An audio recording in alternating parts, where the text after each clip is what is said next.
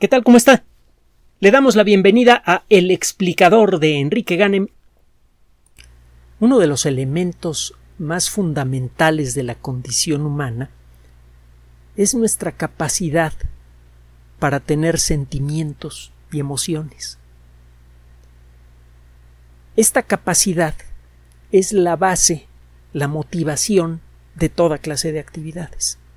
Einstein decía, por ejemplo, en un ensayo que es muy fácil de conseguir, que se llama Mi perspectiva del mundo, en español se llama The World as I See It, lo puede usted encontrar en Internet, aunque por ahí hay versiones recortadas en las que eliminan referencias a cuestiones religiosas, no se van, busque las, las versiones completas, pero bueno, Einstein dice allí que la emoción más profunda que puede experimentar el ser humano es el contacto con el misterio del mundo con el misterio de la naturaleza y dice que esa emoción es la base de lo mejor que hay en las ciencias y en las artes.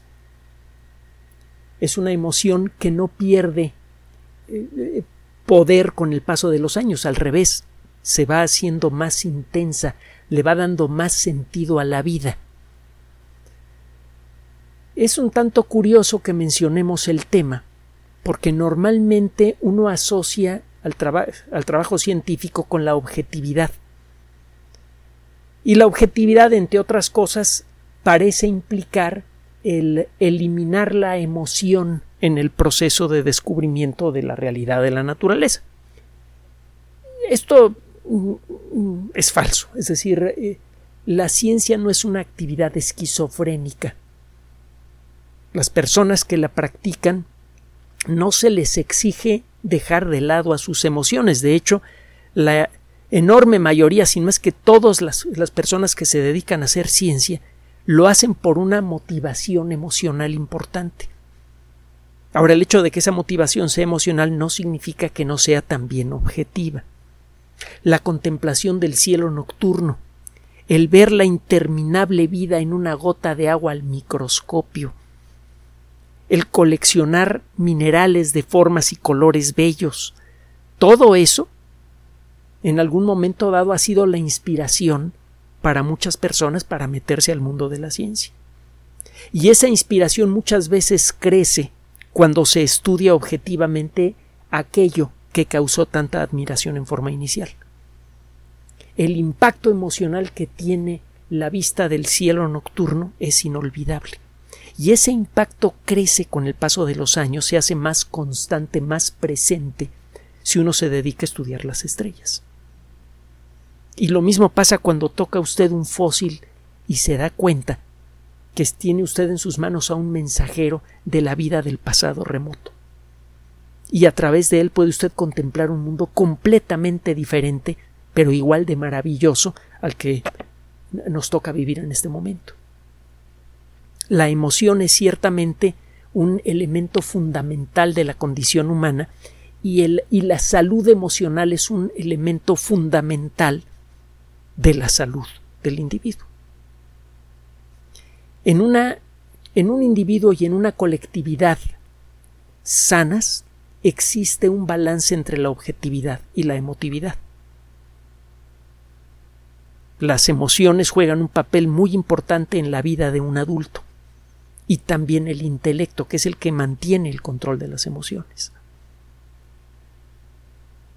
Eh, quiero puntualizar esto porque el, ah, primero para establecer las bases del tema que le vamos a presentar el día de hoy, que está bien sabroso, y también para dejar muy en claro que el hacer ciencia y el ser objetivo no significa dejar las emociones de lado o aplanarlas, destruirlas, significa reconocerlas por lo que son y evitar que en un momento dado puedan alterar nuestra capacidad para percibir la verdad detrás de las apariencias. La tensión que frecuentemente ocurre entre emoción e intelecto cuando está a punto de ocurrir un gran descubrimiento científico muchas veces juega un papel importante en el descubrimiento mismo. Einstein tuvo que luchar contra sus propios sentimientos para crear la teoría general de la relatividad que le decía a él y a todos los que aprendieron a usarla que el universo no podía ser infinito y eterno al mismo tiempo. Einstein quería creer lo contrario y vivió con ese juego de emociones encontradas y tuvo que dominarlo para presentar la teoría en su primera forma. Hay muchos otros ejemplos. ¿De qué trata el trabajo del día de hoy? Es claro que de todas las formas artísticas, la música es la más universal. No a todo mundo le gusta la pintura, no a todo mundo le gusta la escultura o la danza. Dentro de la gente a la que le gusta la pintura, hay gente que le gusta mucho el impresionismo, gente que le gusta mucho eh, las, ah, las escuelas clásicas, gente que le gusta mucho la pintura moderna, eh, post-abstracta. Es muy difícil encontrar a alguien que le guste toda, toda la pintura. Es un poco como encontrar una persona que le gustan todas las formas de comida. Es, eh, no es muy, muy común que una persona realmente tenga gusto por todas las formas de pintura. Puede llegar a apreciarlas todas y aprender a valorar cuando una obra merece ser llamada artística, algo cada vez más difícil de encontrar en el mundo moderno. Cada vez hay más basura diseñada para esquivar eh, cuestiones impositivas. mucho de lo que ahora se llama arte es en realidad un mecanismo de evasión fiscal que involucra eh, millones y millones de dólares todos los años. Pero bueno, regresando al tema. En el caso de la música es más fácil que una persona encuentre agradable una obra eh, clásica de la época medieval japonesa y que al poco tiempo pueda escuchar algo de Haydn, por ejemplo la creación de Haydn, que es una obra maravillosa, eh, que pueda escuchar con el mismo gusto algo de la música extraña de principios del siglo XX como la consagración de la primavera de Stravinsky y que pueda disfrutar de rock pesado. No es tan raro encontrar gente que tenga gustos musicales amplios. Es más fácil que la música, que cualquier forma de música que tenga una cierta factura detrás, un cierto esfuerzo intelectual y emocional detrás, le llegue a una persona. La música es en muchos sentidos universal. Prácticamente no hay persona en el mundo que pueda decir que no le gusta la música. Le gustará poco, poca música, ciertos tipos peculiares de música, pero prácticamente a todo mundo le gusta la música. Y además es muy fácil que una persona pueda tener gustos musicales amplios. Esto es si no ha caído en las garras de los sistemas comerciales asociados con los medios de comunicación masiva que generalmente promueven más bien basura. Pero bueno, una persona razonablemente despierta generalmente tiene gustos musicales amplios. Y tiene tiempo que también es muy claro que la música tiene un impacto emocional muy profundo, es capaz de remover muchas de las emociones más poderosas, las buenas y las malas. Eso bien, bien que lo han sabido los grandes eh, eh, centros de poder a lo largo de la historia que han utilizado la música militarista para enviar a oleadas de, personas eh, para convertirse en carne de cañón. La música ha sido una compañía frecuente de los soldados que marchan al frente de, batalla. la música puede excitar toda clase de emociones. Y esto, en las manos apropiadas, puede convertirse incluso en una terapia. Tiene tiempo que reconocemos de mil maneras diferentes el efecto curativo que tiene la música. Cuando pasa usted por una situación peligrosa, difícil, triste, el tener contacto con, con la música que le llega a usted al alma le puede cambiar por completo su perspectiva, puede es como tomar agua fría en, medio del desierto más caliente. Le regresa el alma al cuerpo una buena pieza musical. Cada quien tiene a, sus autores preferidos. Eh, en lo personal encuentro que la música de cuatro autores me resulta especialmente querida. Me gusta la música de muchos autores diferentes y de muchas épocas diferentes. Pero de manera muy especial la música de Beethoven, la música de Bach, la música de Ralph Vaughan Williams, que a mi modo de ver es el mejor autor musical británico de todas, de todas las épocas, y la música de Anton Bruckner, me, me, resultan especialmente conmovedoras. También algunas cosas de Richard Strauss. Hay piezas musicales que lo reviven a uno, incluso en los momentos de mayor tensión, de mayor tristeza, de mayor necesidad. La música tiene un poder curativo. Y esto es reconocido por, los, por la psiquiatría moderna. Basta con ver el artículo que acaba de ser publicado en una revista de investigación de esta disciplina cada vez más poderosa y cada vez más necesaria para el mundo moderno, la psiquiatría. La revista se llama General Psychiatry, es decir, psiquiatría general. En esta ocasión, un grupo de investigadores se puso a estudiar qué tipos de música son las que parecen producir un mejor efecto psicológico curativo.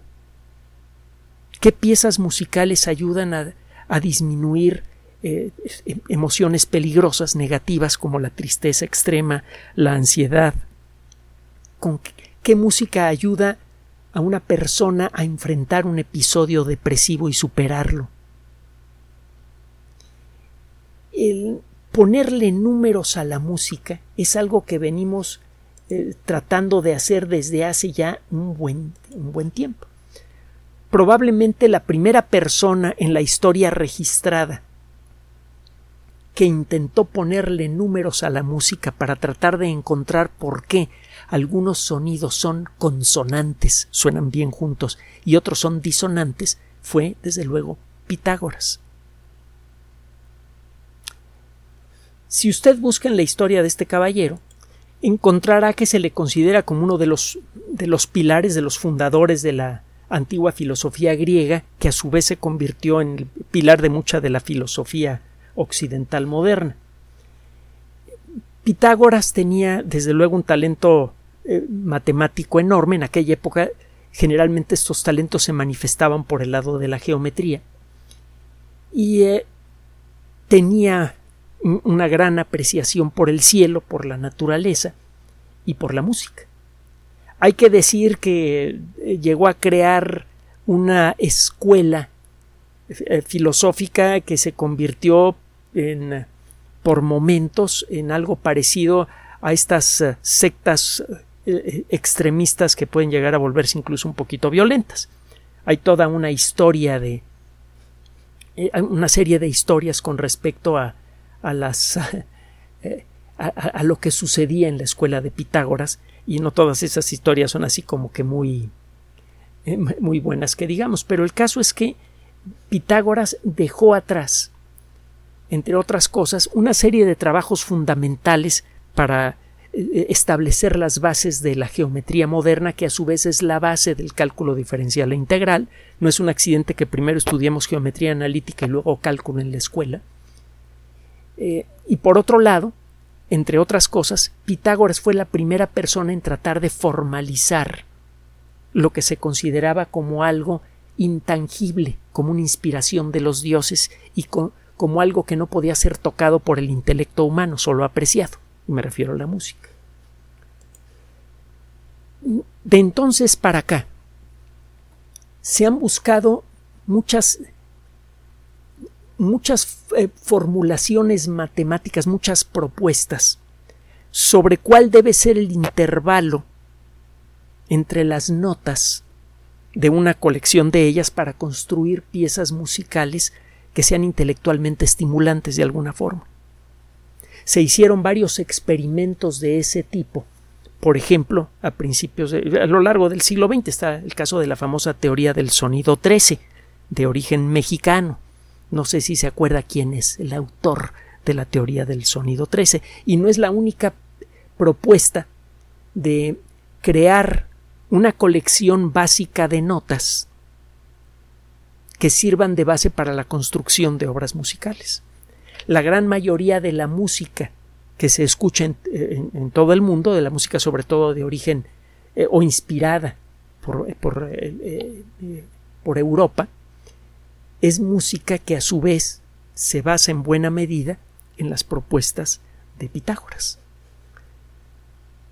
eh, hay una obra maravillosa de Johann Sebastian Bach que explora un poco la cuestión de, de cómo se debe eh, afinar una colección de notas para conseguir la construcción de obras musicales agradables. La pieza se llama el, clavecín bien temperado. Tiene que ver con eso. Es el, término bien temperado tiene que ver con la afinación de las notas. Otro día nos podemos meter en esa historia.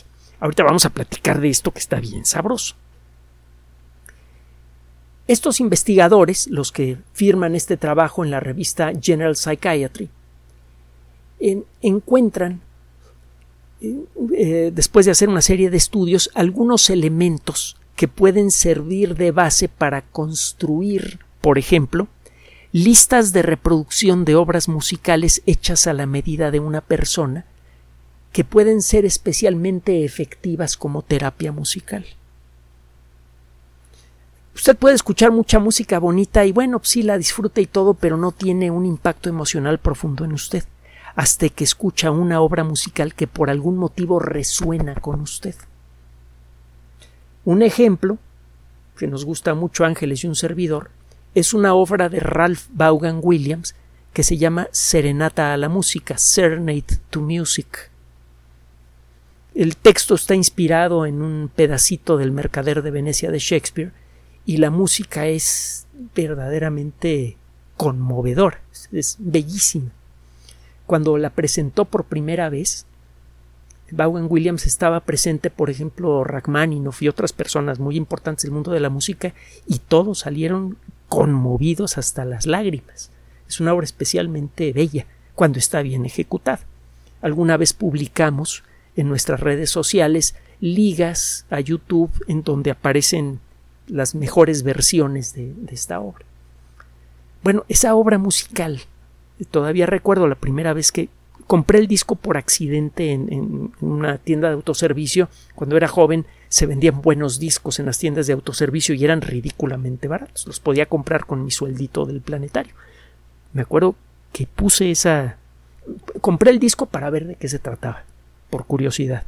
Era tan barato que podía hacerlo. Lo puse y a los 10 segundos ya estaba enamorado de esa pieza. Y de entonces para acá no he dejado de escucharla con regularidad. Es un verdadero bálsamo, sobre todo cuando las cosas se ponen difíciles y vaya que han sido difíciles este año para ustedes y para nosotros. Y cada quien tiene una o unas cuantas obras musicales que son especialmente sacudidoras. ¿Por qué? ¿En qué consiste esta capacidad que tienen algunas piezas musicales de tocarnos hasta el centro de nuestro, de nuestro ser. Bueno, ¿cómo se puede estudiar esto?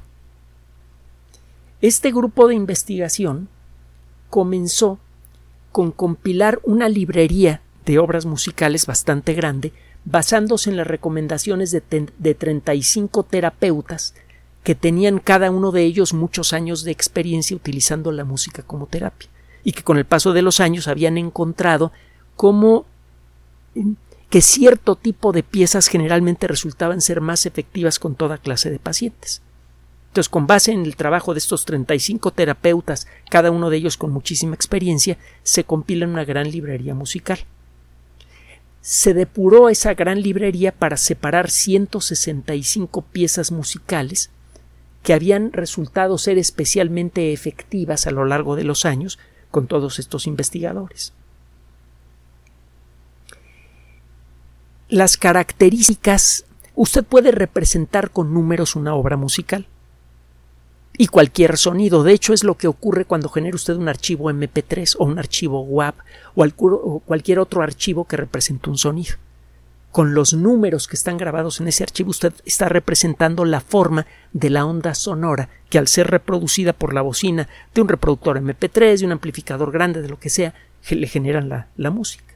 Bueno, estos investigadores compararon las características estadísticas, los números que representan al sonido de estas obras musicales con 330 eh, piezas de música clásica escrita por 10 compositores, los más, eh, los más eh, famosos, los más eh, populares. también 50 piezas de música tradicional china, 100 piezas de, de jazz, 300 piezas de de música, lo que se llama música emocional, que se utiliza en un sistema eh, eh, chino que se llama el, el sistema de música afectiva chino. Es música que generalmente tiene un efecto poderoso, muchas veces calmante en las personas que lo escuchan. Se trató de darle una calificación estimativa a eh, siete estados emocionales diferentes. Saber esta música de estos siete estados emocionales, cuál es el que más te evoca. Eso es lo que se le pidió a las personas que participaron en el estudio. Se medían cosas como alegría, calma, tristeza, miedo, disgusto, enojo y sorpresa. De, de, esta lista de emociones, ¿cuáles se acercan más a las que te nacen cuando escuchas esta pieza musical? Y ahora está otra, y ahora está otra, y eso se le puso a un montón de personas. Estas piezas incluían música, desde la música clásica más antigua, con el término música clásica muchas veces incluimos a varios géneros. Por ejemplo, música medieval, música renacentista, que hay muchos géneros de música renacentista. Luego viene lo que es el barroco, que formalmente sería lo que se llama música clásica, el, el periodo barroco, que incluye a Bach. Luego Beethoven, que es el intermedio entre el, clásico y el romántico, la época romántica, la posromántica, a la que pertenece, entre otras personas, eh, Richard Wagner y, eh, eh, Anton Bruckner, del que le hablé hace un momento. Es decir, se hicieron comparaciones de los distintos estados de ánimo que despierten promedio los distintos géneros musicales que fueron ensayados. Se encontró que la mayoría de las, ah, de las obras que tenían algún tipo de efecto emocional eran clásicas, el 28,5%. Luego la música pop, el 18%. Del resto de los géneros, ninguno llegó a ser siquiera el 15%. Pues, la mayor parte de la música que puede producir emociones intensas es clásica. Bueno, lo que se llama clásica, que sería música orquestal. Le decía que con música clásica eh, muchas veces nos referimos a música del medioevo o a música del siglo XX como la de Vaughan Williams o la, de Richard Wagner o la de, perdón, Richard Strauss. Escuche la Sinfonía Alpina de Richard Strauss, por ejemplo, para que se dé una idea de lo que es la música orquestal del siglo XX. Es imponente, es una de mis favoritas y a lo mejor hasta se va a volver una favorita de usted. Bueno, el caso es que eh, la gran mayoría de los participantes reportaron, bueno, la tercera parte aproximadamente reportó, poquito menos, que la música clásica le producía emociones intensas. Bueno, estos investigadores tomaron las categorías que produjeron mayor impacto emocional, sea positivo o negativo, y se pusieron a medir cinco características objetivas de esas piezas musicales eh, a las que se les puede poner algún número. Por ejemplo, la primera categoría es energía y volumen. ¿Sí? ¿Qué tan energética es la música y qué tan intensa? ¿Quiere darse una idea de música intensa? Busque los últimos dos minutos de la ópera de Richard Wagner que se llama El oro del Rin asegúrese de buscar la versión dirigida por Sir Georg Solti. Ponga el cursor en el minuto menos dos, es decir, cuando falten dos minutos para terminar la pieza musical, súbale al volumen al máximo y siéntese. Eso le va a dar una idea de lo que significa energía y volumen en el contexto de este estudio. El otro aspecto, otro de los aspectos que fueron estudiados, en las piezas que fueron más efectivas para despertar emociones fueron el ritmo, el timbre, la frecuencia y lo que se conoce como la llave tonal. Es decir, eh, la consonancia de todas las notas que participan en la construcción del esqueleto de la pieza. Cuando usted escucha la quinta sinfonía de Beethoven, por ejemplo, escucha usted una colección de notas que generalmente suenan bien y que tienen como su origen una cierta tonalidad de la nota Do. Por eso se dice que la quinta sinfonía es en Do menor. que era una tonalidad que le gustaba mucho a Beethoven. Bueno, a todos estos factores se les puede poner un valor numérico. Se puede crear una medida de referencia y ponerle un valor numérico a, las, los, a estos elementos de cada una de esas piezas. Y estos investigadores entonces pudieron comparar la, la conversión numérica, la evaluación numérica de las piezas que tuvieron un mayor efecto emocional. Y lograron identificar un cierto patrón en la distribución estadística de las notas musicales de las obras que tienen un efecto emocional profundo, sea positivo o negativo. Encontraron tres características eh, que no tienen un, un, nombre fácilmente asociable a características del sonido que nosotros reconocemos. Reconocemos el timbre, reconocemos el ritmo, etcétera, etcétera.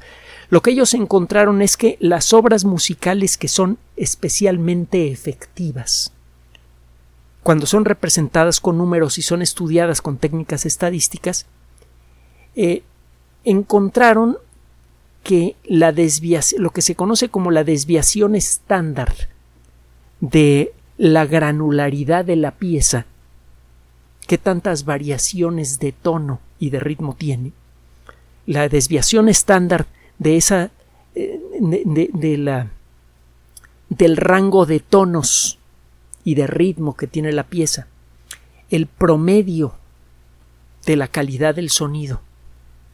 Y otra eh, eh, característica que tiene un nombre técnico bastante elaborado es la entropía del tercer coeficiente de la melfrecuencia sepstral.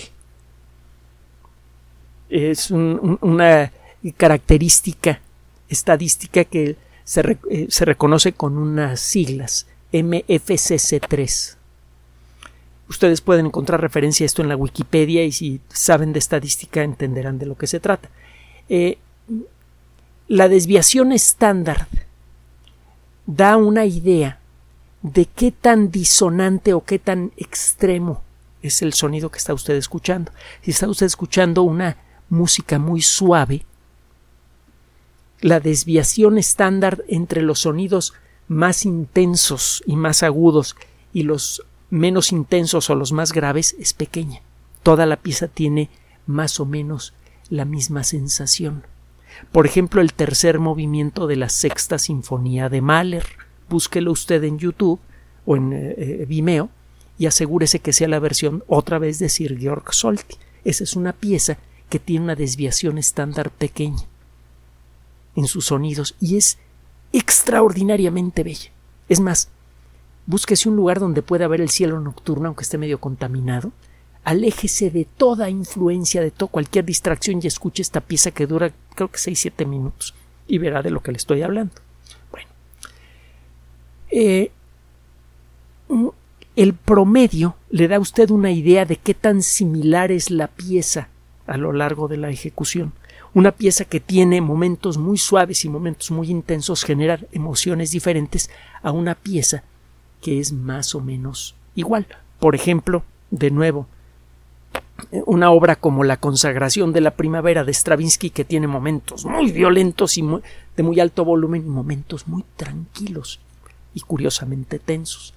Esa es una obra en donde el promedio es muy diferente al promedio de una obra como La serenata a la música de Vaughan Williams en donde la, obra es eh, más suave, incluso los cambios en, el volumen y en el ritmo son mucho más suaves.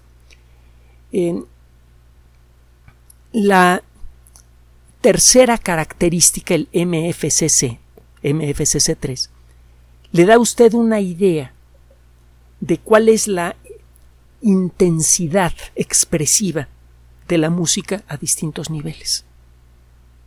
Esta intensidad está asociada con la rapidez con la que se suceden las notas, eh, la forma en la que ocurren estas notas, si estas notas son suaves o son punteadas, golpeadas. Si tiene usted una obra donde las notas son muy duras y muy rápidas y muy fuertes, el MFCC es muy diferente al de una obra donde las notas son más suaves y generalmente son más largas. Entonces, estas tres características numéricas eh, pueden ser medidas fácilmente en cualquier pieza musical, de hecho se podría incluso automatizar un proceso de evaluación numérica de cualquier obra musical. Y no solamente de cualquier obra musical, sino de cualquier interpretación de una obra musical. Tengo usted el caso, y le estoy mencionando varios ejemplos, a ver si se anima a buscarlos en YouTube o en Vimeo, del tercer movimiento de un cuarteto de cuerdas de Borjak. Se escribe Dvorak, D-V-O-R-A-K, Antonin Borjak. Él eh, escribió un cuarteto que se llama El Americano. El movimiento más suave, que me parece que es el tercer movimiento, es una de las cosas más bellas que puede usted escuchar. Y es muy breve. Bueno, va a encontrar usted eh, casi con seguridad si usted hiciera pasar varias versiones diferentes del cuarteto El americano de Borjak por este sistema de evaluación numérica, encontraría que los mejor evaluados, los que tienen los números más altos en estas, en, estas eh, calificaciones, son las versiones más populares, las que le gustan a la mayoría de la gente, las que suenan mejor. Entonces, esta, este estudio está empezando a darle un cierto nivel de objetividad a un elemento fundamentalmente intangible de la música, que es su impacto emocional. Y esta herramienta puede convertirse en algo valiosísimo para, eh, eh, para nuestra salud mental. Pocas cosas pueden hacer más por restaurar, aunque sea una parte de nuestro equilibrio emocional, y conservarlo que el exponernos a la música que nos gusta. Y existe, gracias a esta técnica, una primera, una primera herramienta, imperfecta todavía, pero que ya tiene eh, características interesantes para aprender a evaluar las piezas musicales que nos gustan y poder así localizar otros candidatos, otras piezas que quizá podrían gustarnos. Esta tecnología en las manos equivocadas puede servir para generar eh, sistemas de comercialización más efectivos. La música desde hace mucho tiempo se utiliza como apoyo para la publicidad, se utiliza mucho para manipular las emociones del público en obras baratas como las telenovelas y muchas de las películas que vemos ahora en el cine. Hay que tener cuidado con eso, nos pueden manejar, eh, pueden manejarnos emocionalmente de esa manera y pueden con eso convencernos de comprar tal o, tal, eh, o, tal cosa o convencernos de aceptar tal o cual perspectiva política, por ejemplo. Aguas. Esta herramienta tiene dos filos. Pero el caso es que esta herramienta en las manos apropiadas puede hacer mucho por ayudarnos a enfrentar de mejor manera las cada vez más difíciles circunstancias que encontramos en la vida diaria. Para finalizar, esto de alguna manera viene a refrendar una vieja perspectiva, en parte quizás, si quiere usted, infantil, que he tenido desde hace mucho tiempo. Por muchas razones diferentes, desde joven, desde muy joven, le tuve un aprecio especial a Beethoven. Su música naturalmente me gustaba y con el paso de los años empecé a entender por qué. Si usted busca la vida de Beethoven encontrará que fue una persona muy humana con todo lo que eso implica, con un gran talento, una gran sensibilidad y también cometió muchos errores importantes a lo largo de su vida. Era humano. Y a pesar de eso, a pesar de ser humano, que eso muchas veces ya representa de por sí una limitación importante, y a pesar de sus terribles, casi insuperables circunstancias, un músico sordo, a pesar de eso, logró levantarse por encima de esas circunstancias y de sus propias limitaciones para expresar con su música lo que hay de bueno en la condición humana. Pocas cosas pueden cuando menos desde mi perspectiva, restaurar más el respeto por uno mismo y por la condición humana que la música de Beethoven. Y eh, gracias a estos estudios me doy cuenta que esta perspectiva tiene una base firme. Realmente la música correcta puede hacer mucho por nuestra salud mental. Ahora, apoyado en este trabajo y cada vez con mayor confianza, me doy cuenta que puedo enfrentar lo que sea que venga en el futuro siempre y cuando tenga de mi lado a la gente que quiero y que tenga también conmigo a la música de Beethoven. Gracias por su atención. Por sugerencia suya tenemos abierto un espacio en Patreon, el explicador Enrique Ganem, y en PayPal, el explicador patrocinio por los que gracias a su apoyo sostenemos este espacio. Puede usted descargar gratuitamente estos audios en formato MP3 en Spotify y en iTunes como El Explicador sitio oficial y en SoundCloud como El Explicador. Recuerde nuestras redes sociales de siempre, Twitter Enrique-Ganem y en Facebook Enrique Ganem sitio oficial, El Explicador y los grupos que usted ya conoce. Gracias.